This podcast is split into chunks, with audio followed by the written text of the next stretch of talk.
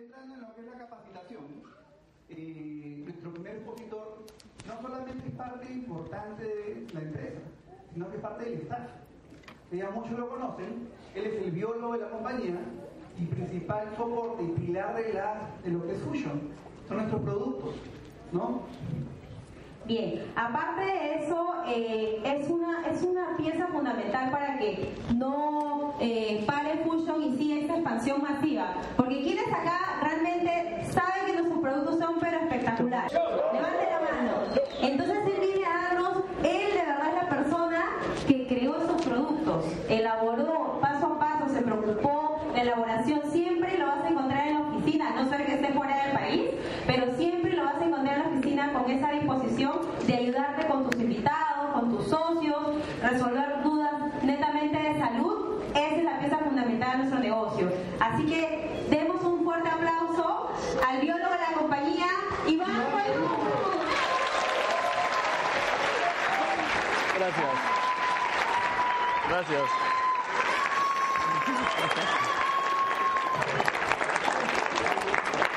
Buenas noches, Fusion. Buenas noches.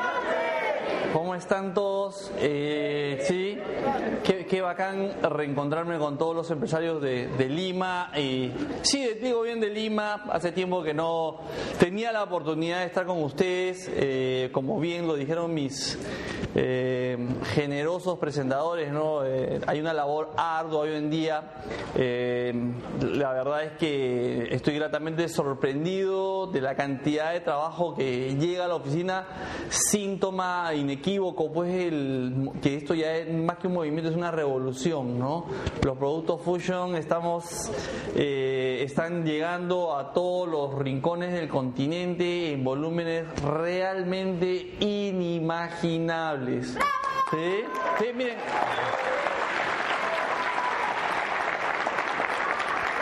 Para, para, para, para, para quienes no me conocen bien o recién me ven, eh, tengo el honor de haber pertenecido a, los 13 del gallo, no prácticamente a los 13 primeros, a los 13 primeros que estuvimos en la empresa. En realidad fui el empleado número 7, pero lo malo de dar los 13 del gallo cuando el gallo no tenía plumas, ¿no? Entonces, eh, los 13 del pollito éramos, ¿no? éramos los 13 del pollito. Entonces, eh, hay algo que eh, tuve una reunión a principios de año con, con, el señor Álvaro Zúñiga, mi amigo Álvaro Zúñiga, y El primer, antes este, los cierres de, en la empresa eran eh, quincenales, ahora son semanales, ustedes saben muy bien, todos los lunes, ¿no? Antes eran quincenales. Entonces llegó ese glorioso momento en, en la historia de la empresa cuando hicimos un cierre quincenal de 50 mil soles. ¿Sí? De 50 cerramos con 50 mil soles una quincena, entonces fue algo que, wow, nos, abrazamos todo el equipo, de aquel entonces nos abrazamos en la empresa y fuimos al grifo que está enfrente y compramos champán, copas para celebrar ¿no? los 50 mil soles, por fin rompimos esa marca. Y bueno, con Álvaro, con cierta nostalgia, también nos, nos, nos acordábamos ese momento, pero haciendo números nos, nos dimos cuenta, y le estoy hablando de febrero, ¿no? De principios de febrero que en estos momentos nuestra empresa sigue vendiendo 50 mil soles, pero por hora. 50 mil soles por hora.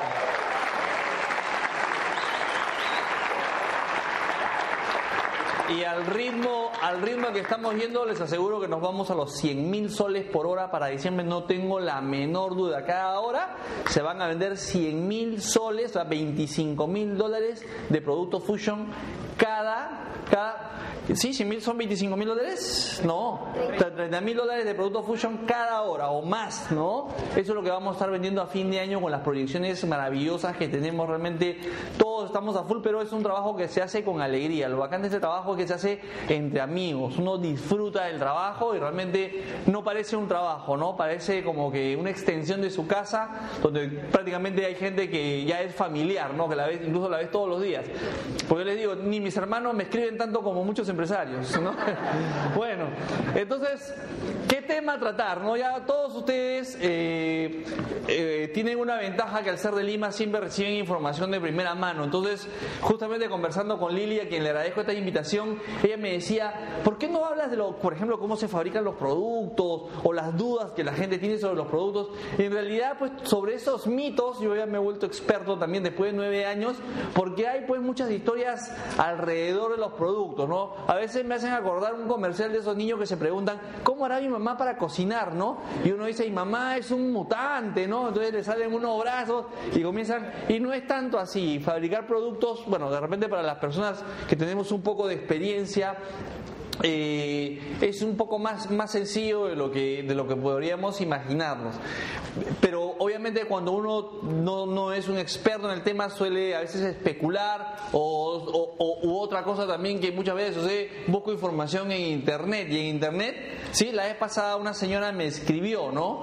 Y me decía, he leído en internet que para que la, la, la, carnitina sea efectiva hay que combinarla, una, una locura me mandó esta señora con mucho respeto, pero la mandó una locura. Y justo me acuerdo que me habían mandado una, una noticia por internet. Le digo, señora, esto me llegó hoy por internet, decía, Shakira muere en accidente de tránsito. ¿Les ha llegado alguna vez una noticia de este tipo? Sí. Entonces hay que tener cuidado con la información. Siempre yo les digo, cuando, cuando ustedes recojan una información, lo cual es perfectamente válido, procuren que sea de alguna página, tipo una página de alguna universidad respetable, de algún congreso, de un gremio de especialistas, etcétera. Entonces, eso sí puede, eh, podemos detenernos a analizar. Pero si van a, vamos a ponernos a buscar los tres pies al gato en cuanto a información en internet, van a encontrar todo tipo de información. Entonces tenemos que ser un poquito más selectivos con lo que leemos. Además, yo siempre digo también, ¿no? Las empresas, las personas que como yo, eh, eh, su rubro de trabajo es la comunicación, hoy en día es un trabajo cada vez más delicado porque todo lo que yo estoy hablando, hay personas que lo están contrastando en este momento a través del internet, ya sea con una tablet o con un iPhone, y lo están contrastando. Entonces, no, no, no se puede ser tan ligero hoy en día. Pero sí vamos a romper algunos mitos sobre los productos Fusion hoy día. Así que prepárense. ¿Ok? Bueno, la fusión nutracéutica, ¿sí? Esta combinación maravillosa de ingredientes efectivamente es una realidad. La hemos logrado, como siempre decimos, y hoy día van a saber efectivamente por qué una vez más. Eh, la hemos logrado uniendo el conocimiento de las culturas asiáticas, andinas, eh, amazónicas, ese conocimiento que no se contradice con el conocimiento actual, con el conocimiento moderno. ¿sí? Hubo un hito para los científicos, hubo un hito en el desarrollo del conocimiento eh, de la biología y de otras eh, ciencias también, que fue el descubrimiento del virus del SIDA. ¿Se acuerdan del descubrimiento del virus del SIDA? ¿Sí? Bueno, algunos son muy jóvenes. Yo, mira, yo ya trabajaba en esa época, ¿no? pero no soy tan viejo. Pero yo ya trabajaba, ¿sí? Trabajaba el tema con uno de, los precursores de la inmunología en el Perú, del estudio científico de la inmunología, de los precursores del estudio del SIDA del Perú, un gran inmunólogo, eh, gran médico, y mejor persona recientemente fallecido que es que fue el doctor Raúl Cantela y que de acá le rindo mi homenaje a mi maestro realmente. Eh, yo he trabajado en su laboratorio desde el año 1987. Desde el 5 de enero de ese año trabajé con él y uno de los temas que justo estaba en la palestra era el tema del SIDA. Entonces tuve la oportunidad de conocer el tema y, y, por qué no decirlo también, de manipular el virus de primera mano, ¿no?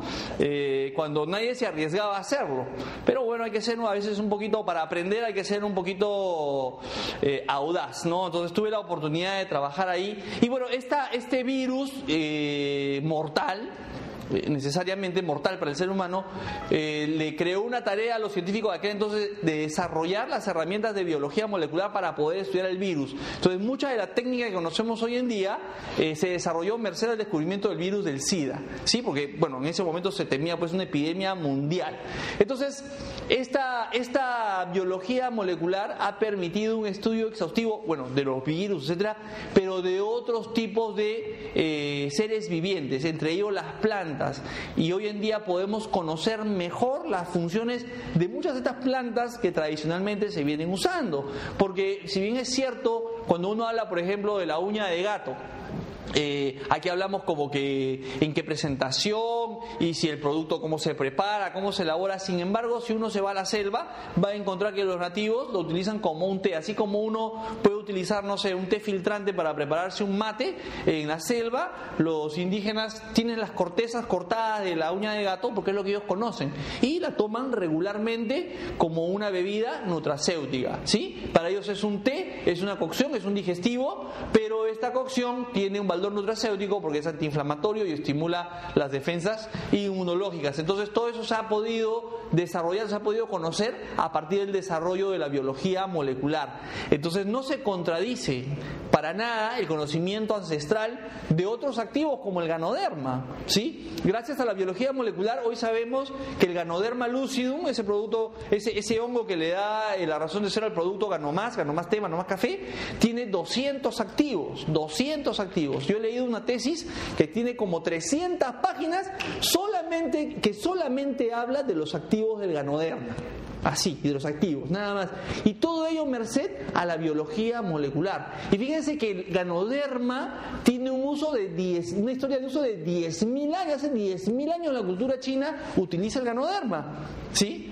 Y se la usaba con seguridad, con efectividad, con inocuidad. Sin embargo, la biología molecular en el siglo XXI nos permite saber de qué está hecha, cómo funciona, etc. O sea, se han unido estos conocimientos y eso es lo que nosotros queremos transmitir al mundo con la fusión nutracéutica, esos conocimientos ancestrales unidos con la biotecnología. ¿Sí? Para poner eh, al alcance de todos ustedes los mejores productos del planeta. Ahora, no somos soberbios, existen otras empresas, hay empresas de biotecnología muy importantes alrededor del mundo.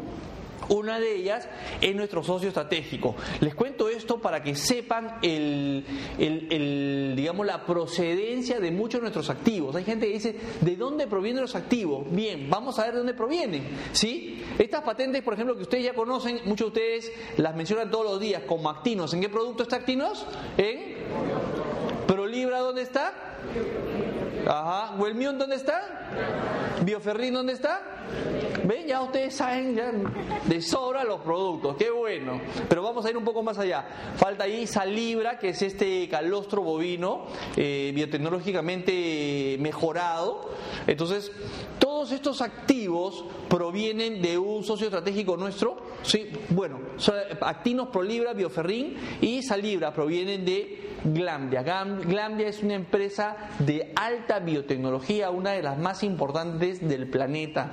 Y ellos se han especializado en la extracción, en la obtención, en la purificación de diversas proteínas activas, todas ellas naturales por supuesto, pero fracciones con actividades específicas. Por eso hablamos de que Prolibra eh, mejora la quema de grasa y, eh, induce una pérdida de peso, o que Actinos mejora el rendimiento cardiovascular, etcétera, porque estos activos, efectivamente ustedes recordarán cuando nos visitó el doctor Byron Toledo hace unos meses, él habló de, incluso de los estudios. Lástima que los estudios, todas estas empresas obviamente son celosas y no te van a dar así nomás la referencia bibliográfica, etcétera, que ellos han empleado, no lo proporcionan. Hay gente que me dice, yo quiero, por favor, quisiera que me den el proceso de cómo se obtiene el Prolibra o cómo se obtiene el Actino. No, no, no se puede, o sea, ya ni siquiera por una cuestión de etiqueta profesional no puede escribirle a Byron Toledo, oye hermano, favor, ¿me puedes pasar tu proceso de producción del, no para, para lactinos para saber nomás, no echarle un ojo?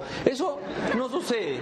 Eso las empresas lo tienen bajo siete llaves, ¿sí? Es como cuando hoy día, hoy día justamente recibí un correo de una empresaria, no la he visto hoy día, que siempre me escribe y me, hay una nutricionista le preguntaba, ¿no? El proceso de fabricación de Bioprotein Plus.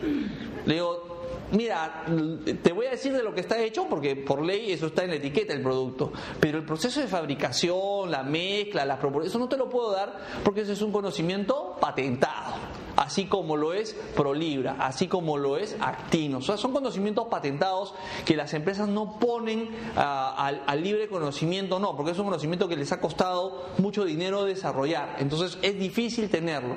Pero sí es importante saber que estos activos están respaldados por los estudios necesarios de inocuidad, de efectividad, etcétera. Y eso es lo que nosotros combinamos en nuestros productos con el Bioprotein Plus, que es la patente propia de Fusion. Entonces es, hay esta unión, ¿no? Eh, esta sinergia de activos. Y obviamente hay otros más, como el hongo ganoderma, como el aloe vera, como el Wellmium también, que es otro activo eh, de última generación, que estimula el sistema inmunológico. El arte, probar si, si le vamos a llamar de alguna manera, el arte consiste en combinar, en buscar siempre las mejores alternativas, ¿sí? Y si hablamos de mejores alternativas, yo les dije, ¿no? Yo les dije algo. Se los dije, yo les voy a decir cuándo. El primero de junio del año 2011, cuando lanzamos esta línea de productos, esta generación que ya era la tercera generación. Yo les decía, ahora comienza una nueva etapa, porque hasta aquí tenemos lo mejor. Pero, pero, siempre hay un siguiente nivel. Entonces ahí comenzó el trabajo de comenzar a buscar activos mejores. Entonces, si van a Lumbra, ¿quiénes van a ir a Lumbra? Levanten la mano. ahí se van a enterar de lo nuevo, nuevito, productos, pero que vamos a destrozar el mercado. Ya estamos ya. Estamos. Siempre con los mejores, con los mejores ingredientes, con los mejores activos del planeta, porque tenemos que estar a la vanguardia. Y siempre esta unión, este, esta sinergia del conocimiento ancestral, ¿sí? ¿Qué le podemos, qué le podemos pedir al, qué, más le podemos pedir que demuestre al ganoderma después de 10.000 años de uso seguro, después de 10.000 años de, de uso tradicional? No le podemos pedir más, simplemente tratar de combinarlo con los mejores activos eso es lo que estamos haciendo, en eso estamos concentrados en este momento, ¿no? Entonces, este concepto de la fusión nutracéutica, ¿sí? Va de la mano con el otro, el otro concepto que es el de la salud verdadera. Y esto va dirigido sobre todo a las personas que han ingresado recientemente a la empresa o están por ingresar.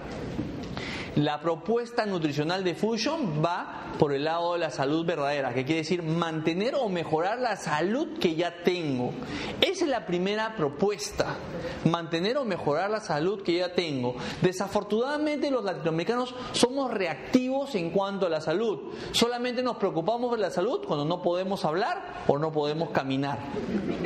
¿Sí o no? Mientras tanto le damos y le damos al cuerpo. Entonces la propuesta es eh, y, yo siempre les digo también que esto es como un apostolado, ir hablando de cómo tener una salud eh, verdadera, una salud a prueba de balas. Esa es la primera premisa. Y obviamente vienen también paralelamente a las personas que quieren mantener o mejorar su salud, vienen las personas que tienen algún problema. Ya se les declaró la diabetes, ya se les declaró la hipertensión, ya se les declaró la obesidad. Entonces, para ellos también tenemos productos de extraordinario valor. Pero acuérdense que la propuesta fundamental es la de la salud verdadera. ¿Sí? A través de la fusión nutracéutica, que es esta unión de conocimientos. ¿sí? Ahí lo ven ustedes muy bien, ¿no? Lo ancestral y lo moderno es la propuesta de fusion. Así es. Eh, por ejemplo, ¿no? El caso simplemente de, de salibra. Salibra es el calostro bovino. Mucha gente se queda pensando cómo es que el calostro bovino puede tener cinco veces más inmunoglobulina que la leche materna normal. Pero eso es bien sencillo. Cuando uno trabaja en un laboratorio, este, parece sencillo. Voy a tratar de explicárselo también de manera sencilla. Yo tengo un calostro con una cantidad X de inmunoglobulina. ¿sí? Las proteínas generalmente en el laboratorio se separan por su peso molecular.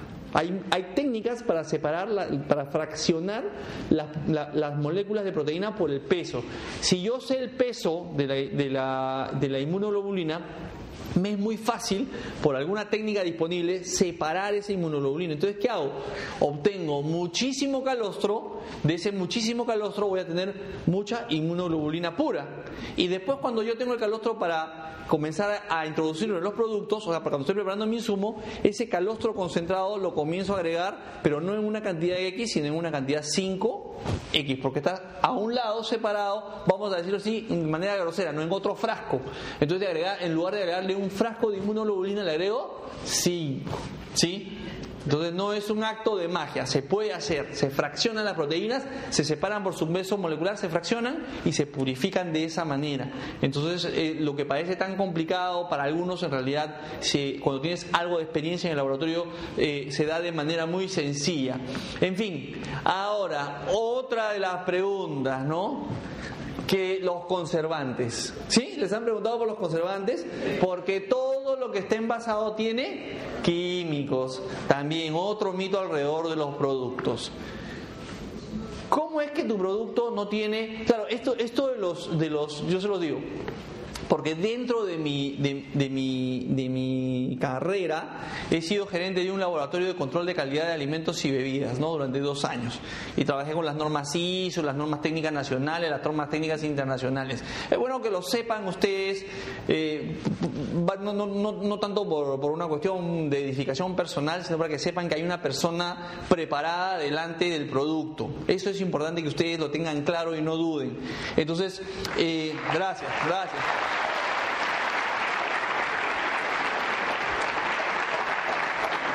Entonces, ¿qué pasa? Que eh, la, industria de los alimentos en general ha pasado también por varias generaciones de conservantes, ¿ah?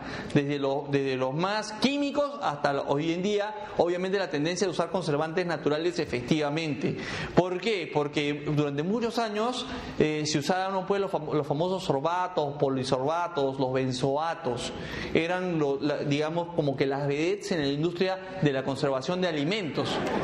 Sí, de verdad, todo era benzoato, sorbato, polisorbato, sí, pero ¿qué pasa? Hace un par de décadas se encontró que estos, estos, estos conservantes eh, eran potencialmente cancerígenos, entonces la industria automáticamente eh, eliminó de, el uso de los polisorbatos, sorbatos, benzoatos se eliminó. Hoy en día ya nadie usa benzoato, polisorbato, ya nadie lo usa. Entonces, para que ustedes vean que hay así también va creciendo el conocimiento y se va pasando de un activo a otro activo de manera selectiva. Así es, de de manera que cada vez tengamos mejores ingredientes. Hoy en día hay otros componentes que son más adecuados, son naturales y sobre todo que son inocuos, o sea, no, no producen ningún daño. ¿Qué pasa con los productos Fusion? ¿Por qué los productos en polvo no se contaminan? Porque generalmente los, productos, los alimentos, se contaminan con los microorganismos. ¿sí? Los microorganismos, eh, la familia de microorganismos realmente son muchísimos, pero hablemos de los principales, ¿no? Hongos, eh, hongos, parásitos, virus, bacterias. ¿sí? Y lo que generalmente molestan cuando uno tiene un alimento envasado son las bacterias. ¿Y una bacteria qué pasa? O sea, una bacteria puede llegar a un sustrato, efectivamente, pero hay otra condición que una bacteria necesita. Por ejemplo, cuando si me llegaran estas muestras de productos, no son de producto Fusion, pero tranquilamente podría ser una muestra granel, ¿no? Que me llega al laboratorio. Lo primero que tengo que hacer con esta muestra, ¿qué es?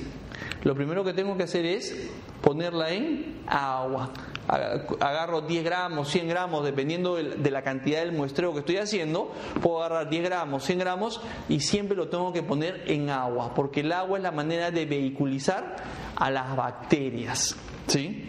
A las bacterias.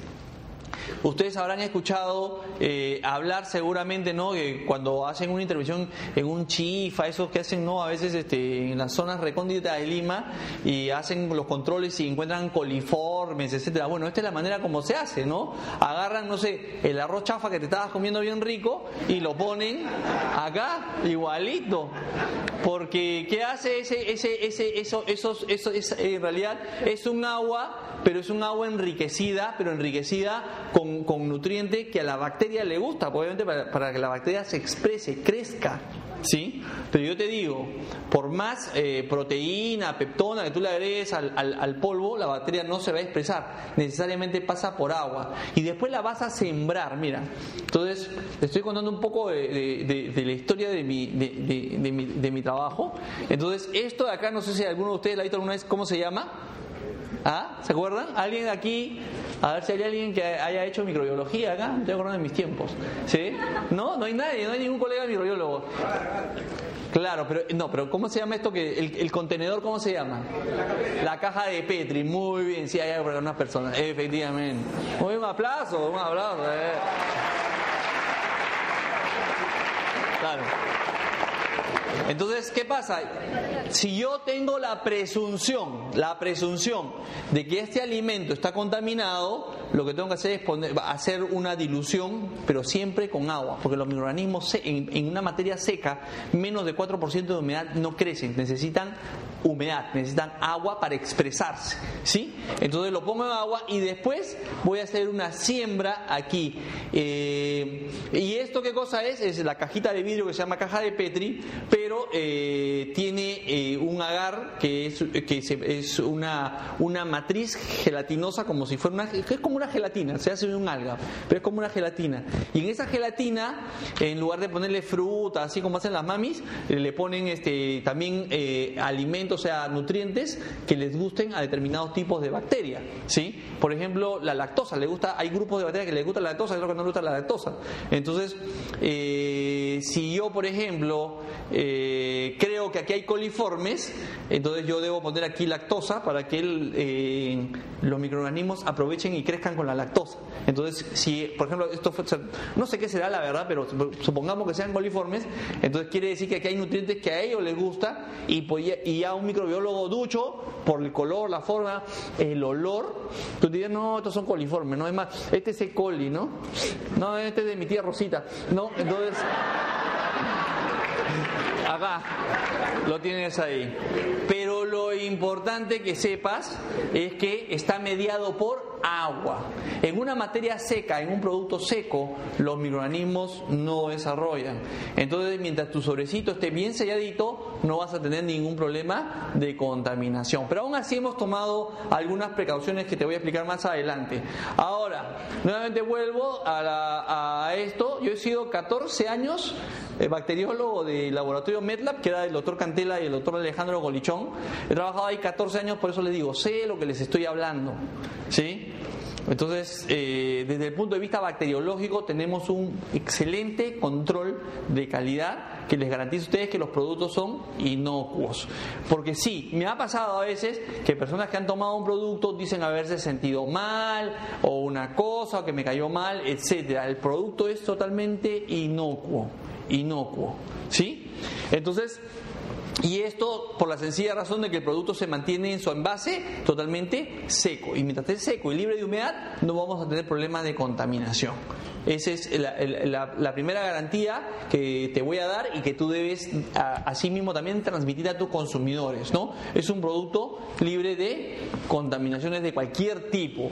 Materias primas, eso también es importante, porque siempre me llaman, o me escriben a preguntar de dónde obtengo la carnitina, de dónde tengo la taurina, de dónde tengo la soya, de dónde, en fin, todo me preguntan.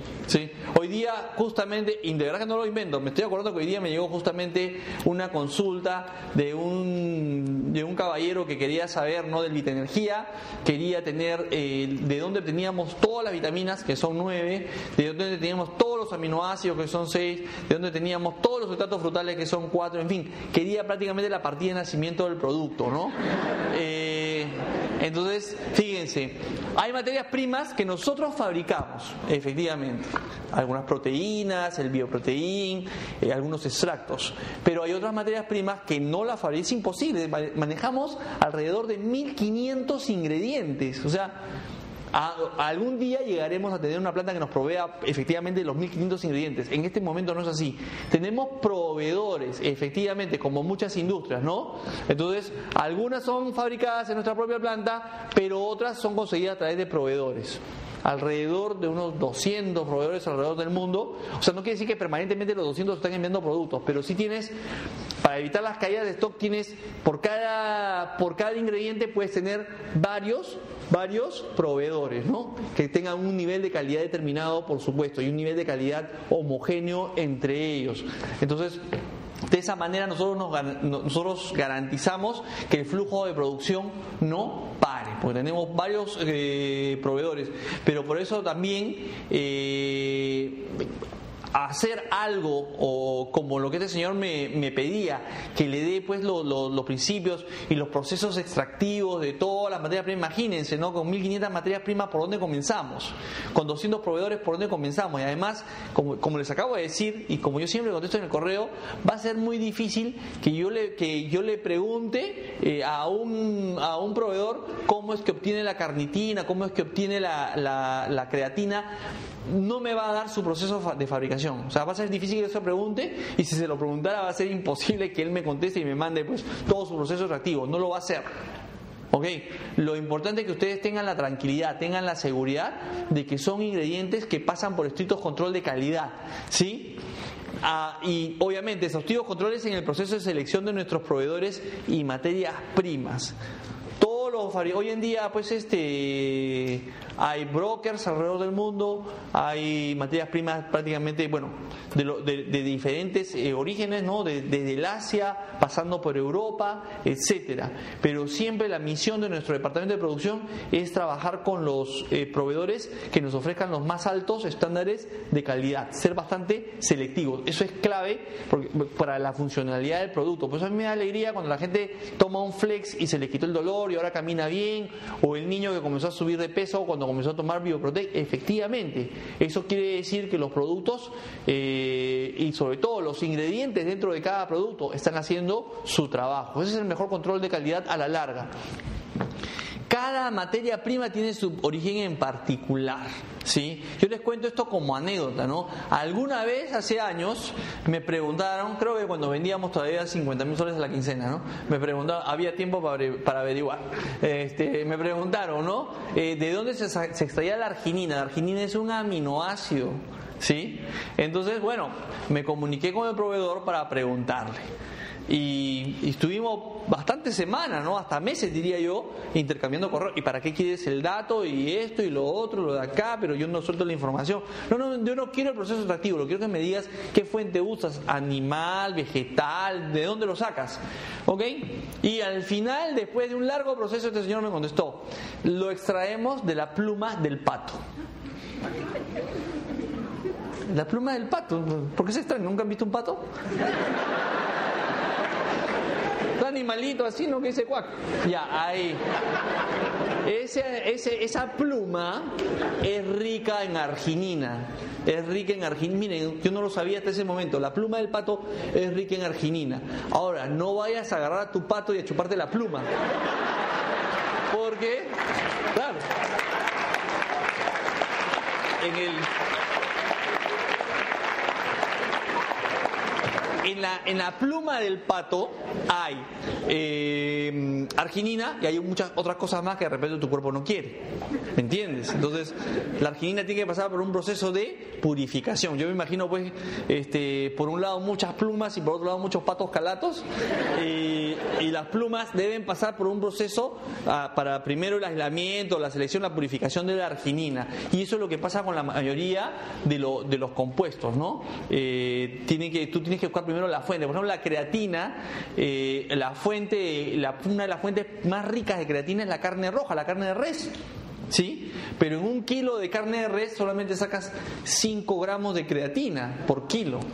Entonces imagínate el proceso extractivo. No sé si, si, eh, saldrá a cuenta, o sea, porque el, el fabricante debe pensar, bueno, ok, le saco la creatina y qué hago con el resto de la carne si es que todavía sirve, o busco otra fuente más económica, porque eso también juega. Pero por otro lado tiene que ser natural. Entonces ahí está también la magia de los proveedores, de los científicos, de los departamentos científicos de esos laboratorios como Glambia, que buscan las mejores alternativas para poder aislar los mejores ingredientes. Ese es el reto permanente, ¿no? Y cuando estuvo acá el doctor Byron Toledo, la, la- realidad a mí me dejó muy tranquilo conocer sobre su trabajo, sobre el trabajo de sus colegas, los procesos extractivos, los procesos de control de calidad. Da mucha confianza poner en manos de ustedes un producto cuyos ingredientes han sido pues obtenidos con los más altos estándares de calidad, ¿sí? con empresas de nivel mundial.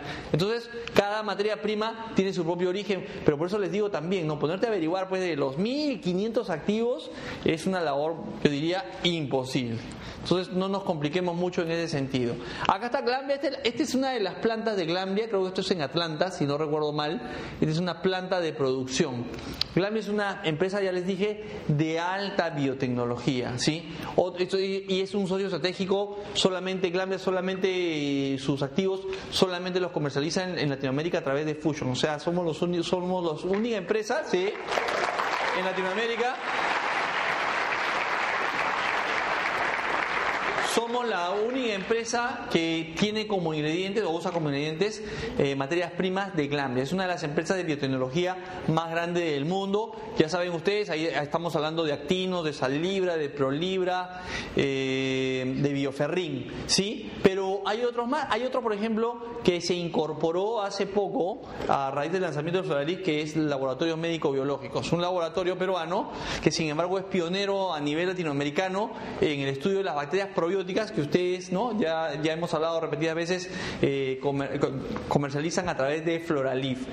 Pero el, temor siempre, eh, cuando, cuando uno tiene, por ejemplo, una cepa de un microorganismo probiótico, es que esta cepa, y estamos en el Perú, ¿no? Voy a ser pirateada, voy a ser usada, como son microorganismos vivos, otro vivo, que no es un microorganismo, lo puede agarrar y lo puede aprovechar. Entonces, esa es una inquietud permanente para mí, porque así también soy bien celoso eh, con, las materias primas de Glambria, pero también con estas bacterias probióticas. Entonces, les cuento como primicia que estas cepas eh, han sido enviadas al Centro de Referencia para la Tobacilo de Argentina, ¿no? en Tucumán. Y estas cepas han sido caracterizadas genéticamente. ¿sí? Es decir, eh, se les ha desarrollado el genoma de manera que podamos, bueno, el laboratorio pueda fácilmente identificar si otra compañía a futuro eh, quisiera aprovechar estos microorganismos para eh, producir los efectos terapéuticos maravillosos que el Solaris produce. Entonces, estas cepas ya están también, mm, no puedo decir patentadas porque al ser microorganismos vivos, eh, el, proceso de, el, proceso de patente como tal no se da. Sin embargo, el hecho de tenerlo caracterizado genéticamente nos da la seguridad que otra empresa no se va a atrever a utilizar esas cepas de probióticos. Solamente las tenemos en exclusividad nosotros. ¿Sí? Y eso, como le digo, con estudios genéticos para evitar cualquier cruce a futuro con otra empresa. Otro activo importante es el Welmium. El Welmium es este, eh, estos betaglucanos extraídos de la levadura de la cerveza. También eh, es un componente de alta biotecnología que lo utilizamos en Veramás y que también forma parte del bagaje de activos biotecnológicamente obtenidos eh, que están incorporados dentro de los productos. ¿no? Entonces, eso es importante que ustedes sepan que ese es un valor agregado. No, no solamente son productos naturales, sino que tenemos activos patentados y prácticamente de uso en exclusividad para nuestra empresa. ¿Sí? Ahora hablemos de los aditivos. Pues yo les decía, sí, los conservantes como los benzoatos y todas estas sustancias ya han sido eh, eliminadas de la industria alimenticia. Sin embargo, hay alternativas, ¿no? Como el ácido cítrico. El ácido cítrico es un ácido orgánico y es natural. Está presente, obviamente, se cae de maduro en los cítricos, ¿sí?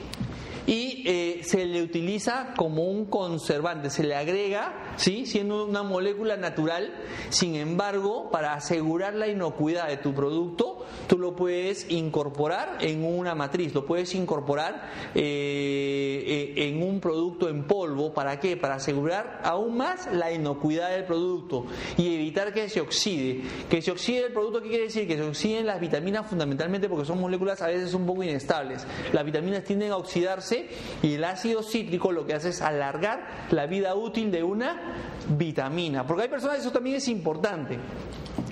¿Qué pasa cuando el producto se me venció? Preguntan muchos, ¿no? O sea, hoy día, por ejemplo, este, el termoté eh, me lo tomo hoy día que vence y bajo de peso, pero si lo tomo mañana de repente me engorda porque ya venció. Y no, no, no, es, no, es que el efecto vaya a ser al revés, ¿me entienden? No pasa eso. Lo que pasa, a ver, eso también es eh, eh, plausible de desmitificar. Por ley, los productos alimenticios en el Perú tienen una vida destante de un año. O sea, tú vas a registrar cualquier alimento y el Ministerio de Salud solamente le va a dar un año de vida destante. Lo puedes extender a dos años haciendo las pruebas de estabilidad respectiva. ¿Sí? Eso hay, hay, técnica también, lo pones en una estufa a una temperatura determinada por un tiempo determinado, después presentas los resultados en el ministerio, el ministerio te extiende a dos años. De hecho, los productos Fusion podríamos nosotros darles una vida extendida de dos años. Pero ¿cuál ha sido la limitante? Que en otros países no es tan fácil. Entonces nada nos servía tener un producto eh, que se vencía en dos años, si lo voy a mandar en Ecuador le van a dar ocho meses. Si lo voy a mandar a Colombia le van a dar 10, 12 meses, ¿me entienden? No era una cuestión como que, o sea, no, no había la necesidad realmente. Y por otro lado también el producto rota tan rápido que un año es un montón también. Realmente el producto después de los dos meses ya se lo consumieron. Esa es la verdad. Se puede hacer, se puede hacer, pero les cuento esto porque, más allá porque, porque no lo extiendes, lo extiendes, no lo extiendes, para que ustedes se den cuenta que es un producto, ¿sí? Que más allá de su fecha de vencimiento, tiene una seguridad, tiene una estabilidad, más allá de su fecha de vencimiento. ¿Sí? Eso también es importante que lo sepan. Tiene mucha estabilidad, el producto es muy estable, es muy noble. Ahora, vámonos a un caso extremo de que el producto ya tenga dos años, porque ya te lo olvidaste, no sé, debajo de la cama, algo, y dos años. ¿Qué pasa con el producto? ¿Se malogra? Tampoco. Lo que pasa es que hay componentes como las vitaminas que tienen lo que se llama la vida media. La vida media. ¿Qué quiere decir? Que tienen un tiempo de estabilidad, ¿sí? Vamos a poner dos años. Y después de los dos años, la actividad cae a la mitad. ¿Sí? Quiere decir, si tiene una actividad eh, de 100, después de dos años su actividad es 50. Pasan dos años y su actividad es 25. Pasan dos años su actividad es, es lo que se llama la vida media. Entonces, ¿qué pasa con las vitaminas? Que pierden actividad. Eso es lo que pasa. Y entonces, eh, como pierden actividad, podríamos decir que el producto pierde algo de potencia. Pero te vuelvo a decir, mal no te va a hacer. Entonces hay personas que a veces me escriben, ¿no? He encontrado por ahí en una caja de zapatos de este, dos Bioprofit. A ver, señora, agarre su vaso con agua y su cuchara. Pruebe, ¿cómo está? No, se ve normal. Pruébelo, está normal. Entonces el producto está normal, tome. No hay ningún problema. ¿Sí? Así de sencillo. Esa es la estabilidad del producto. Obviamente Nunca les voy a recomendar consumir un producto vencido. Consuman siempre, pero cómprenlo y consumanlo. Yo no sé para qué lo guardan.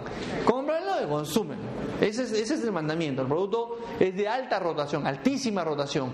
Entonces, eh, como te digo, para darle mayor estabilidad al producto, se agrega sustancias naturales como el ácido cítrico. Ahora, y me voy, las preguntas me van viniendo a la mente así como si entraran en el correo, entraran en el buzón. Pero ahí me dicen, es que la persona o tiene alergia a los cítricos o tiene problema de acidez y el ácido cítrico le puede hacer mal o, simplemente no consume cítricos. O sea, de repente la persona piensa que adentro hay una naranja, ¿no? No puede tomar cítrico. En realidad la participación del ácido cítrico y de cualquier conservante natural en un alimento es infinitesimal. O sea, hay una proporción muy, muy, muy pequeña del ácido cítrico en los productos. Es una proporción muy pequeña, infinitesimal. Así que que te cause pues acidez o alguna reacción porque tú tienes cierta sensibilidad a los cítricos, descartado. Porque la participación del ácido cítrico es infinitesimal. ¿Sí? Así de sencillo. No es como comerse una naranja. Y luego está la maltodextrina. También, también me han hablado mucho de la maltodextrina. He leído en internet, he leído en una página, eh, vi en la televisión, etcétera. ¿Qué cosa es la maltodextrina? También lo he puesto ahí, ¿no? Es la hidrólisis del almidón ¿sí? O la fécula del almidón. Hidrólisis, ¿qué quiere decir? Que hay que ponerlo en agua para que se descomponga. Eso es el, ¿no? El almidón lo pones en agua, lo que vas a poner, un proceso un poquito más largo, ¿no? Pero lo pones en agua, se hidroliza, ¿no? Hidro, agua, lisis, ruptura, se rompe en el agua y obtienes moléculas más pequeñas. Entonces, cuando tú compras la maltodextrina, viene como polvo blanco, compuesto por una mezcla de varios oligómeros de glucosa. Lo he puesto así complicado a propósito, ¿ah? Compuesto por 5 a 10 unidades. O sea, cada, cada, este, cada unidad de la maltodextrina tiene 5 glucosas, 5 a 10 glucosas, unas cadenitas chiquititas, ¿sí? Entonces, eh, ¿para qué se le usa en la industria? Por varias razones. Para mejorar la solubilidad y la homogeneidad de las bebidas instantáneas. Fíjate, tú tienes diferentes ingredientes. Necesitas lo que se llama una matriz, donde los ingredientes puedan combinarse todos. Es una buena matriz muy utilizada en la industria es la maltodextrina, porque por un lado, además de ser una buena matriz, por un lado, por otro lado, también mejora la solubilidad, le da uniformidad a la solubilidad, porque tú tienes un extracto de antocianina, tienes un extracto de açaí berry, tienes un extracto de luteína, todos con una solubilidad diferente. La, la les da estabilidad y permite una solubilidad homogénea para que el producto tenga un aspecto homogéneo. Eso es lo que hace la maltodextrina. Ahora, fíjense ustedes, es el carbohidrato de elección en los alimentos energéticos con bajo aporte de calorías, efectivamente, ¿sí? Por su gran solubilidad y rápida absorción. Ahora, ¿qué hay con los diabéticos? hoy en día eh, hay algunos complementos nutricionales en el mercado dirigidos específicamente para el mercado de diabéticos. ¿Sí? Específicamente.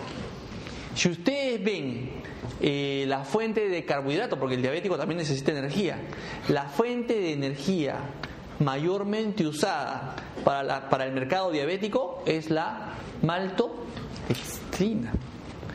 Lo cual, ¿qué cosa te quiere decir? Que es también amigable para los diabéticos.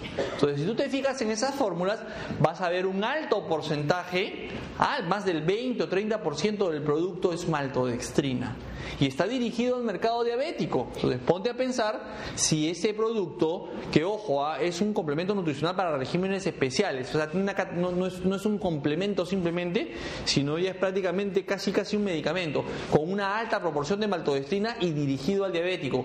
¿Tú crees que el Ministerio de Salud y sobre todo los médicos van a recomendar un producto con un carbohidrato que le haga mal al diabético? No, ¿no es cierto? Entonces, tranquilos con la maltodextrina y los diabéticos. Por eso, cuando yo les, cuando yo les explico, les escribo, les, les contesto el teléfono, siempre les digo, ¿no? El diabético puede consumir cualquier producto de la línea, porque ninguno aporta azúcar.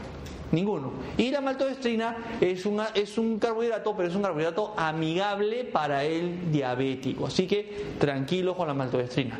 Yo sé que hay mucha información eh, circulando en internet, pero ya les dije, hay que ser selectivo con lo que leemos. ¿Sí? Selectivos. Correcto. Entonces tranquilos con la maltodextrina. ¿Qué más tenemos? Los saborizantes. Esta es una pregunta también que siempre me hacen es que en la, en la, en la caja dice sabor idéntico al natural, o sea, artificial. Espérate, espérate, espérate.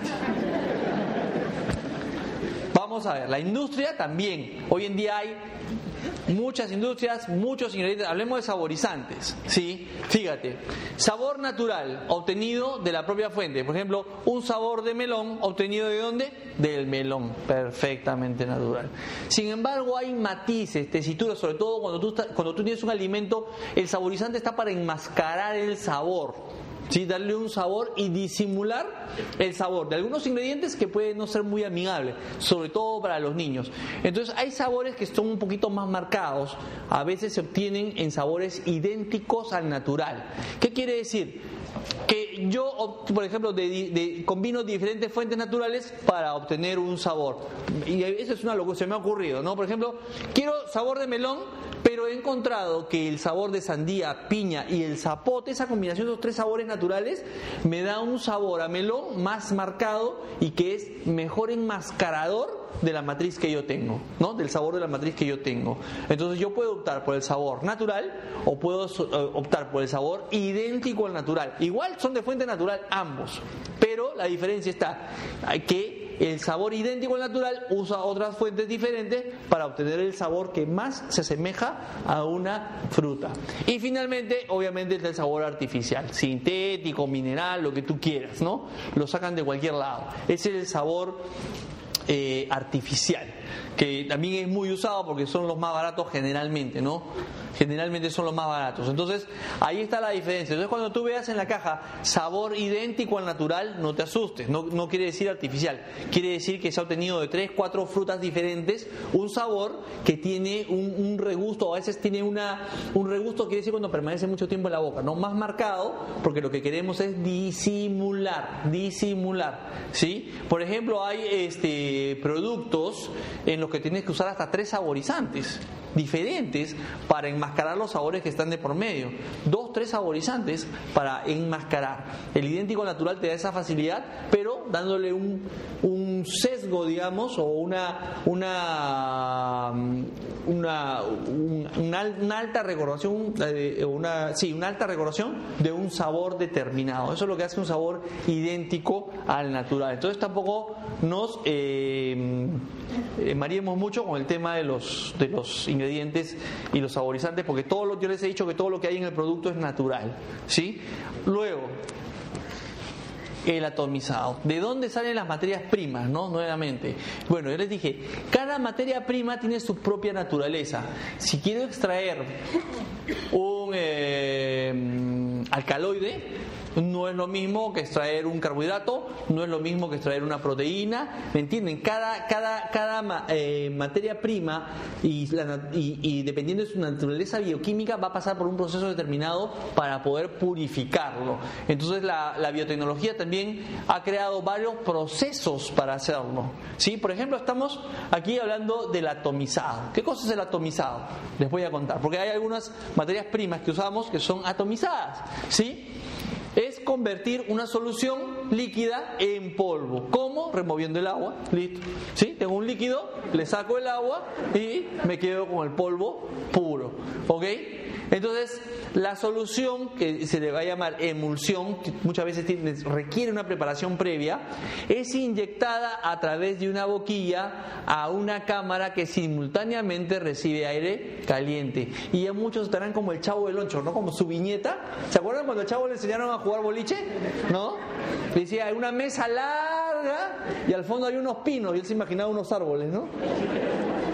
Bueno, no se preocupen que después yo les voy a explicar esto con dibujitos, pero primero vamos a la parte teórica, ¿no? Entonces, una boquilla en lo alto que bota como un spray, como una ducha, pero muy finita, un rocío muy fino, ¿sí? En una campana que tiene aire caliente. ¿Para qué? Para que el aire caliente, como son gotas muy finas, ¿sí? Evaporan esa, esa, en esa microgota con poca temperatura se elimina el agua y va a caer la materia, sólida, ¿sí? va a caer en polvo, va a ir cayendo. En la medida que las gotas de la solución son liberadas por la boquilla y entran en contacto con el aire caliente, la humedad de cada gota es removida pasándose de la forma líquida al polvo. Y ya están listos para usar. Los productos atomizados no requieren tratamiento posterior. Mira, ahí está el atomizador. Ese es el atomizador. Entonces, acá está, fíjate, acá está en chiquito porque así es una planta de atomización. ¿Ok? Acá tienes la materia prima y esta es la campana en la cual acá está la boquilla, sale el, y acá adentro está el aire caliente. Y fíjate, eso es lo que sucede acá. ¿Ves? Entonces, estos puntitos de acá son las gotitas. El aire caliente hace que el agua se evapore, sale por algún canal y lo que cae es el polvo seco. Eso más o menos se da 60-70 grados. Por eso hay materias primas que es conveniente atomizarlas, otras que de repente es, tratar, es mejor tratarlas con menos temperatura. Pero está ahí. Entonces fíjate, el atomizado esta es la parte teórica, para que no te marees. Eso, y, y ojo, lo que obtengas aquí abajo sigue siendo natural. ¿Sí? Porque si tú preparas, vamos a decir, quiero obtener antocianina. ¿Qué es lo que hago la antocianina? ¿no? La chicha morada la preparo en una olla hirviendo el maíz morado. Bueno, para hacer este proceso hago lo mismo, ¿no? Lo pongo, el maíz morado dentro de una olla con agua, lo hiervo, ¿sí? Y tengo ahí mi emulsión de chicha morada. Después de esa, bueno, hay antocianina y hay otras cosas más. Ok, a través de algún proceso bioquímico nuevamente, yo puedo separar la fracción de la antocianina pura. Cuando tengo la antocianina pura, el problema es separar el agua. ¿Ok? Entonces, lo que hago es pasarla por un proceso de atomizado. Estas microgotas y lo que voy a tener aquí es simple y llanamente antocianina pura. El agua se fue. Y como ya la tengo en polvo, la puedo mezclar con otros ingredientes para producir vitenergía o vitenergía extra. Eso es lo que hacemos nosotros, ¿sí? En las plantas. Ahora, eh, este, esto, esto es la parte, digamos, eh, eh, de ingeniería para montar una planta de atomización, las cuales pueden ser desde muy pequeñas hasta muy grandes. Estas son unas plantas, super plantas, creo que están en Sudáfrica, estas plantas de producción, fíjense ustedes los atomizadores enormes que hay muy utilizada, por ejemplo, para obtener leche y derivados. ¿sí? Muchos derivados de la leche eh, son atomizados porque tienen una buena tolerancia al calor. ¿sí? O plantas más pequeñas, ¿no? Eh, en industrias pequeñas utilizan atomizadores a escala. Estos son atomizadores ya de nivel industrial. Entonces, imagínense, es un proceso que se utiliza, por eso les digo, no hay ningún extraterrestre detrás de esto. Son procesos biotecnológicos que se conocen muy bien. Lo que hay que tener es el expertise para saber elegir qué tipo de tratamiento le doy a determinada materia. Y es más, o sea, también los proveedores te pueden decir, mira, tengo estos extractos, los tengo atomizados. O, y otros te pueden decir, los tengo liofilizados. ¿Y qué es la liofilización? Vamos a ver lo que es, que es otro proceso que está incorporado en los productos. ¿ah? Mira, el liofilizado. Nuevamente la parte teórica. Pero esto, esto es maravilloso y les voy a contar por qué en un momentito. Miren, proceso en que se congela el producto y se le introduce en una cámara de vacío para realizar la separación del agua por sublimación. A ver, libro Coquito, ¿sí? ¿Qué era la sublimación? Que el agua pasaba del estado sólido al estado gaseoso. No, gaseoso, no gracioso. Gaseoso. Pasa del estado sólido al estado gaseoso. Y se elimina el agua sin pasar por el estado líquido. Para acelerar el proceso se utilizan ciclos de congelación, sublimación, eliminando prácticamente la totalidad del agua, preservando la estructura molecular de la sustancia liofilizada. En otras palabras, como yo manipulo la presión en estos microciclos, puedo utilizar para, para sublimar el agua, lo voy a hacer por debajo de los 40 grados. ¿El agua eh, a qué temperatura se evapora? A los 100. Pero si yo manipulo la presión, puedo eliminar el agua a 40, 37, 35, 30 grados. El agua se comienza a sublimar. Es, parece magia, pero en realidad es ciencia. ¿Sí? Nada que ver con ¿no? los eh, inventores, ¿cómo es? Los experimentores, no, ya me van a cortar el pelo. A ver, utilizado se le utiliza en la industria alimentaria, efectivamente, porque mantiene intactos, ¿sí? los sabores y sobre todo las propiedades alimenticias ¿sí? de, un alimento, ahora la redundancia, los mantiene intactos. Mantiene intactas las proteínas, las vitaminas, los minerales, todo se mantiene intacto. Entonces es un proceso muy deseado, ¿no? Pero la contraparte cuál es? Que es una técnica bastante costosa y lenta comparada con métodos tradicionales como por ejemplo puede ser la atomizada. ¿Me entienden? Entonces ahí viene el costo-beneficio. Ok, la antocianina la voy a comprar atomizada porque la antocianina aguanta buena temperatura. De repente hay otro activo que es más sensible a la temperatura, no, ese lo tengo que comprar eh, liofilizado. Pero entonces viene Eurico y me dice muy caro. Lo tengo que explicar por qué, ¿no? Siempre está así el costo-beneficio, ¿no? Hasta explicarle el por qué eh, algunas materias tienen que ser liofilizadas porque son muy sensibles al calor. Eso pasa. Y eso es la vida real. O sea, siempre finanzas te está pidiendo, oye, este, por favor, pero estos ingredientes nuevos, ¿no? Sí, por favor, chicos, ¿no?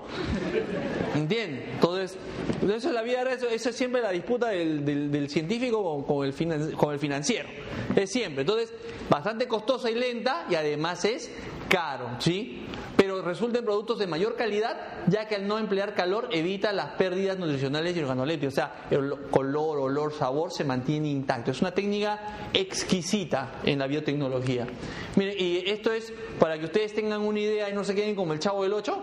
Esta es una cámara de liofilización. Estas son cámaras de liofilización. En estas, en estas camas, literalmente son unas camas, entran unas bandejas así como esto, o puede ser más grande dependiendo del liofilizador, con la materia líquida, ingresan en la cámara y esta cámara se sella, ¿sí? Y después a través, y esto atrás obviamente tiene un motor, esto es como si fuera un televisor esos antiguos, que la pantallita era así, pero la parte de atrás era así, ¿de acuerdo? Ya, el, el tiene motores, etcétera, atrás, para hacer la extracción del aire y dejar la cámara en vacío, entonces está herméticamente cerrado y tiene incorporado pues una, unas resistencias para el calor y otra para el frío. Entonces, esos ciclos de calentamiento frío, calentamiento frío, son los que permiten que el, agua se vaya sublimando paulatinamente. Por eso es lento, ¿no? Porque no hay, no hay que ni que enfriar mucho ni calentar mucho. Es lento. Pero lo que tú metas ahí sale organolépticamente intacto. O sea, cualquier materia que tú entras sale intacta. En cuanto a nutrientes, vitaminas, minerales, sale intacta. Entonces, esto es una cámara de liofilizado, ¿no? Es una planta de liofilización con varias liofilizadoras, como ustedes ven. Pero aquí viene lo maravilloso. Uno dirá, wow, la biotecnología. A ver, tengo una pregunta para todos. ¿Qué es esto o dónde está? ¿Qué parte, ¿En qué parte del Perú está esta construcción? ¿Quién? Ollantaytambo, efectivamente. Ollantaytambo. Miren, ¿saben lo que es? ¿Saben lo que es esto de acá? Este es el liofilizador de los incas, aunque usted no lo crea. El liofilizador de los incas. ¿Sí? Yo me he quedado, bueno, una vez más maravillado en mi país. Me fui eh, de vacaciones, me di tres días de vacaciones hace un par de semanas y ya como que extraño el Perú, ¿no? Así que me fui al, Cusco, ¿no? ¿Dónde más? ¿Sí? Entonces, eh, no conocí Ollantaytambo y me he quedado maravillado. Este es un liofilizador incaico. Por eso decimos, y les dije al principio, ¿no? el conocimiento ancestral. ¿Qué es esto? Miren, esto está en un cerro, frente a Ollantaytambo, hay unos cerros bastante altos. Ya Ollantaytambo tiene determinada, queda más de 3.000 metros, creo que está Ollantaytambo. Entonces, fíjense ustedes, ¿no? como proceso industrial se desarrolló en los años 50, pero estos principios ya eran conocidos y empleados por los incas. ¿Qué hacían ellos? Metían los alimentos, los, los, ponían aquí en estas cámaras, ¿sí? y las cámaras tenían ventanas para que circule el aire. Entonces, ¿qué pasa? Por la noche se congelaban, efectivamente, porque en la, en la, en la, en la sierra pues hay helada y esos cerros son bien altos, entonces en la noche el alimento con el frío claro, el frío natural se congela, se congela, y, eh, pero están ubicadas estas cámaras en un cerro que por la mañana reciben lo, desde temprano reciben la luz solar. Entonces, y el sol de la mañana eh, y, el sol de la mañana más la baja presión atmosférica, o sea, también había manipulación. Lo que hacemos con la cámara de vacío, ellos lo hacían con la altura propia de la geografía donde ellos crecían, ¿sí? ¿Sí? Entonces, la sublimación del hierro ocurre eh, por debajo de las, de las 0.06 atmósferas, que es una medida de presión, ¿no? Entonces se producía la sublimación del agua que se había congelado. Entonces los incas liofilizaban el alimento. Entonces, ¿qué estamos haciendo nosotros? Efectivamente, lo que hemos dicho desde el primer día de operación de Fusion. Recogemos el milenario conocimiento ancestral de la cultura asiática, amazónica e incaica y lo unimos con la biotecnología más moderna, la biotecnología de punta que hoy tenemos a disposición. Claro, eso es.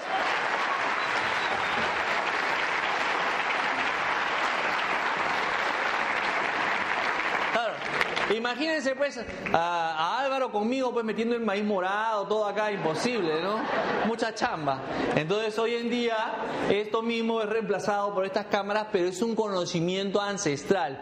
Los incas no lo sabían, ¿sí? Pero dominaban el proceso de liofilización y conservaban... ¿Cuánto tiempo, quién, quién había estado? ¿Cuánto tiempo podían estar los alimentos ahí? ¿Cuántos años podían estar?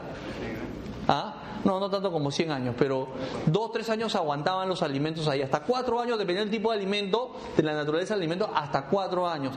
Entonces, cuando yo te doy una materia o un alimento liofilizado o un ingrediente liofilizado, es un ingrediente, en primer lugar, que está intacto, en segundo lugar, que es estable. En tercer lugar, y obviamente lo más importante que es seguro para ti, porque es una tecnología ancestral de los incas. Esos eran sus liofilizadores, ¿no? Y por ejemplo, la papa se convertía en chuño y la boca en calla. ¿sí? Ellos lo utilizaban para su alimentación. Entonces estamos recogiendo eso y ese conocimiento lo estamos llevando nuevamente al mundo, ¿no? Pero más tecnificado.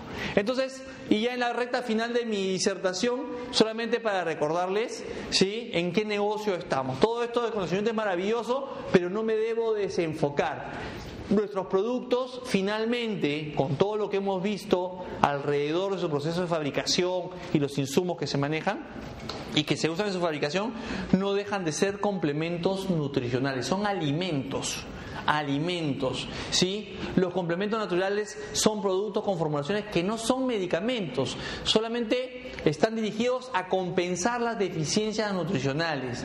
Porque también mucha gente escribe, yo imagino que son las personas que ingresan, eh, eh, eh, o sea, que han ingresado poco tiempo antes a la empresa y, me escriben y me manifiestan sus inquietudes con respecto a las personas que consumen medicamentos. Nosotros no hablamos de interacciones medicamentosas porque el producto no es un medicamento. No, no, no interesa la medicación que la persona está consumiendo, no interesa. Hablemos de un caso puntual, ¿no? Los diabéticos. Muchas veces el diabético, cuando, cuando se desbocan los niveles de glucosa, los médicos utilizan drogas farmacológicas de emergencia, como la metformina. ¿Sí? Entonces comienza a tomar la metformina. Y tú lo quieres ayudar a este diabético, entre otras cosas, lo quieres ayudar con un tenocar. Entonces la pregunta que me hacen es, eh, ¿no hay alguna interacción medicamentosa del tenocar con la metformina? Y yo le respondo no, por una razón muy sencilla el tenocar no es un medicamento. La metformina sí. Y la siguiente pregunta que me hacen es, ¿y puede dejar de tomar la metformina tomando el tenocar? Yo digo, fíjense, la única persona autorizada para modificar la medicación es el médico, él es el único. Pero ¿qué va a pasar? El tenocar es una medida nutricional para controlar los niveles altos de azúcar. En la medida que el azúcar va a ir bajando y el médico lo vaya notando, el médico va a decir, ya no tomes tres veces al día, toma dos veces al día, toma una vez al día, toma una vez cada dos días y finalmente le va a decir, deja de tomarlo. A eso es lo que nosotros aspiramos a través de la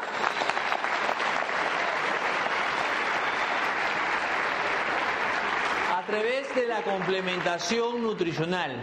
Nuestro trabajo no es contradecir a la medicina farmacológica, es apoyarla, apoyarla, complementarla. Eso es lo que hacemos a través de los productos Fusion.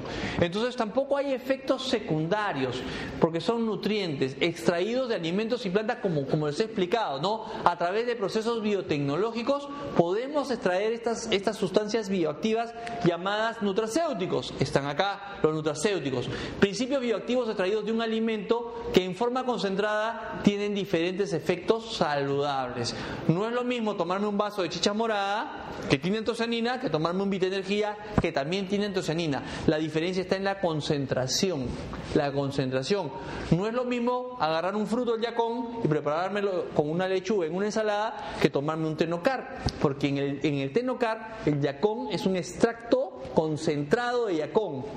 ¿Me entienden? Es diferente. Entonces hay una funcionalidad mayor.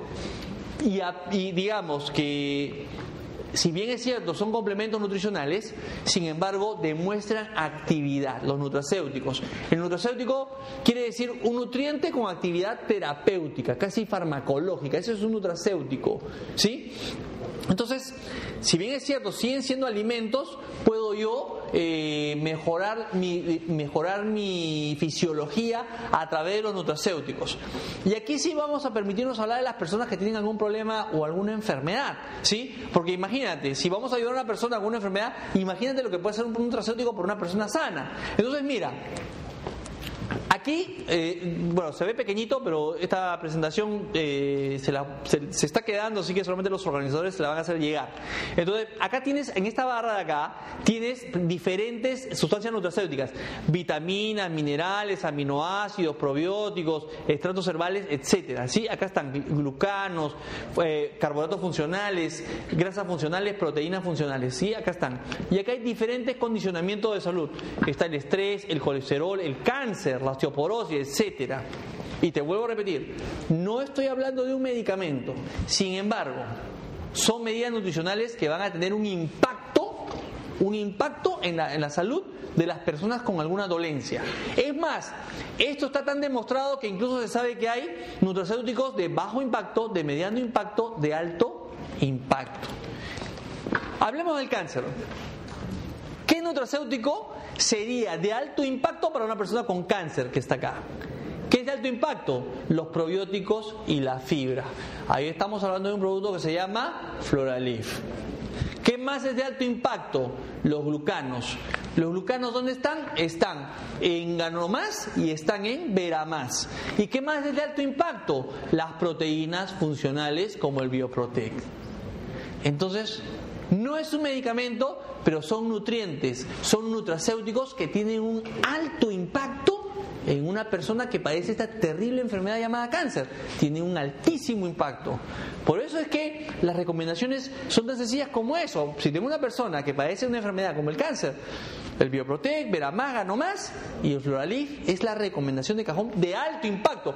Pues hay otros nutrientes como vitaminas y minerales que son de mediano impacto que también los podría incorporar.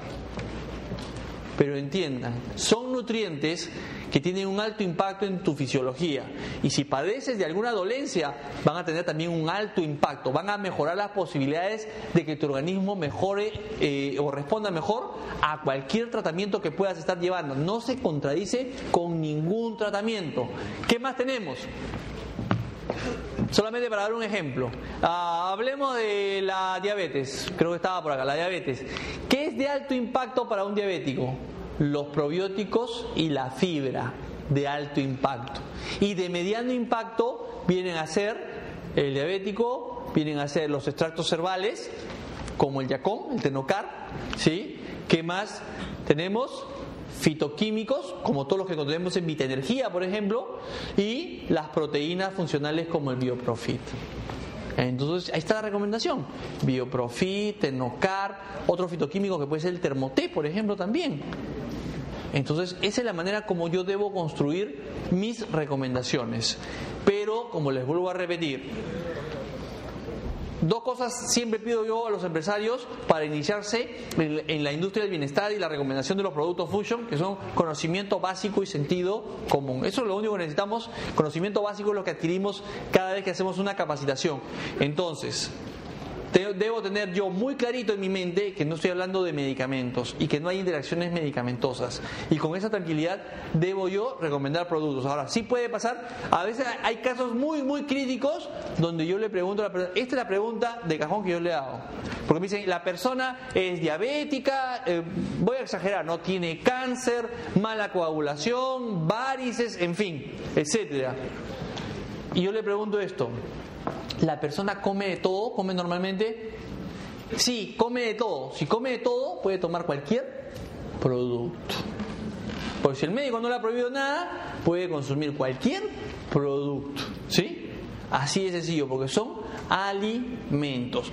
Pero, sin embargo, hay casos que te puedes encontrar, casos raros, sí te los puedes encontrar, que le han prohibido alguna vitamina. Le pueden haber prohibido la vitamina B, le pueden haber prohibido la vitamina C, por alguna razón que el médico sabrá.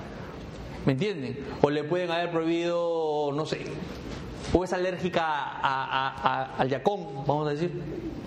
Es alérgica. Qué mala suerte, ¿no? Es alérgica. No hay mucho que hacer. ¿Me entienden? Sí, de verdad. Porque esta pregunta me llega todos los días. Este, eh, doctor, le quiero recomendar Vita Energía a mi prima, eh, que es alérgica a la vitamina B y Vita Energía tiene vitamina B. ¿Le puedo dar? Todos los días llega, todos los días. Espero que sea de una empresaria diferente todos los días. Pero sí, todos los días llega. Ah, entonces, si el producto tiene vitamina B y es alérgica a la vitamina B, la recomendación sería que no tome la vitamina B. O sea, no solamente no tome energía, no tome ningún compuesto que tenga vitamina B porque eh, es alérgica. Así de sencillo, ¿no? Ah, después, eh, los problemas de la, de la sangre, ahorita me estoy acordando, ya con esto vamos terminando. Eh, los problemas de la gente que toma warfarina por los problemas circulatorios, ¿no? Entonces ahí sí me hacen, por ejemplo, ¿no? La, la, salvedad.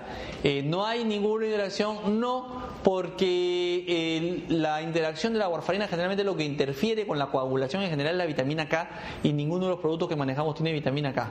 Así que tranquilos también por ese lado.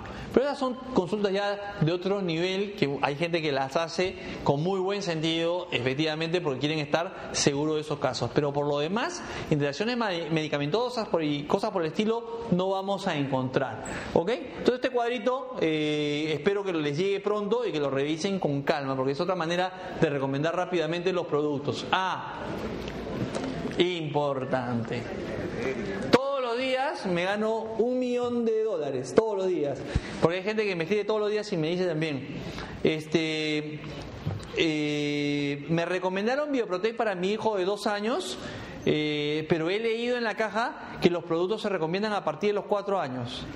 Yo, señor, si usted me demuestra eso, yo le doy un millón de dólares, pero si no dice eso, usted me da un millón de dólares. ¿Qué dice? ¿Ah? Sí, le pago un millón de dólares y si usted me demuestra que eso dice en la caja. No es que yo he leído que el producto es recomendable eh, a partir de los cuatro años. ¿Les ha pasado? Sí. Ok, lo que dice en la caja es esto. Los porcentajes, o sea, esta tablita nutricional por ley figura en todos los productos, ¿sí? Esta es una tabla nutricional modelo. Por ley hay que colocarla. Y esa tabla nutricional contiene una información que de país a país puede ir cambiando. A veces te piden que expreses las calorías en otras unidades, a veces te piden que menciones el contenido de sodio, va, va cambiando. Pero esta es una tabla modelo, ¿sí? ¿Qué pasa? Esta tabla tiene que tener, porque acá dice, ¿no? Eh, por ejemplo, una vitamina y su, porcentaje con respecto a la cantidad que se necesita en la dieta. Pero eso en la dieta de quién? ¿Me entienden? O sea, yo pongo, vamos a decir, 50 miligramos de una vitamina y la tabla te dice, ok, ¿y eso qué porcentaje eh, de la necesidad diaria de una, de una persona representa? Ok, pero de una persona, ¿cuál persona? Entonces, ¿qué pasa? La OMS te dice, ¿no? Y el Ministerio de Salud en el Perú, por supuesto, acoge esa regla y dice, para un mayor de cuatro años. La tabla tiene que tener como referencia las necesidades nutricionales de una persona mayor de cuatro años. Entonces, ¿qué dice aquí? Los porcentajes de dosis diaria recomendada están basadas en una dieta de 2.000 calorías para mayores de 4 años. O sea, esta, estos porcentajes de acá se basan en una dieta ideal de 2.000 calorías de un mayor de 4 años. Lo que no dice es que el producto puede ser consumido por un mayor de 4 años. Esa también es caserita, esa consulta. Caserita. Entonces, yo le digo,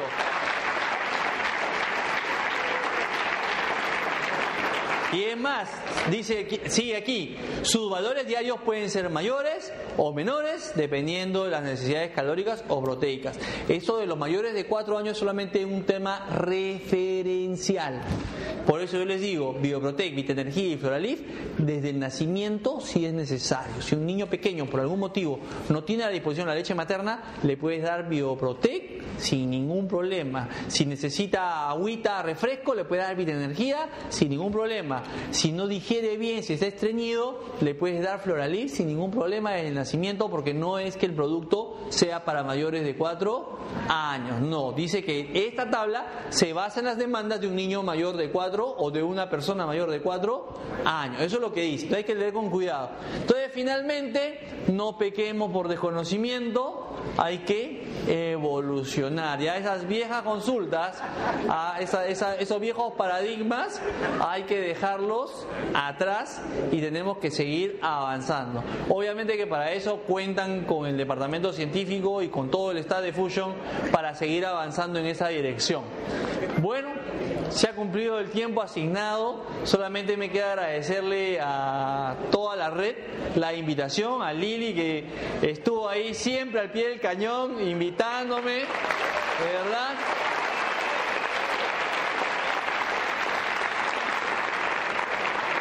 Le, decía yo a Lili, por fin se hizo, porque desde el mes pasado estábamos, ¿no? Y parece que hubo problemas con los locales, en fin, pero por fin se dio esta reunión. Eh, estoy seguro que el conocimiento que hemos compartido de una manera tan sencilla eh, les va a ser de alto impacto en su actividad diaria, estoy seguro, fundamentalmente porque estoy seguro también de que les va a crear un mayor nivel de seguridad y certeza respecto a nuestra actividad. ¿Sí o no? Sí. Perfecto. Muchísimas gracias a todos. Buenas noches. Oh. Ah, gracias. Gracias, qué lindo. Bien chicos, para poder continuar con el entrenamiento, gracias.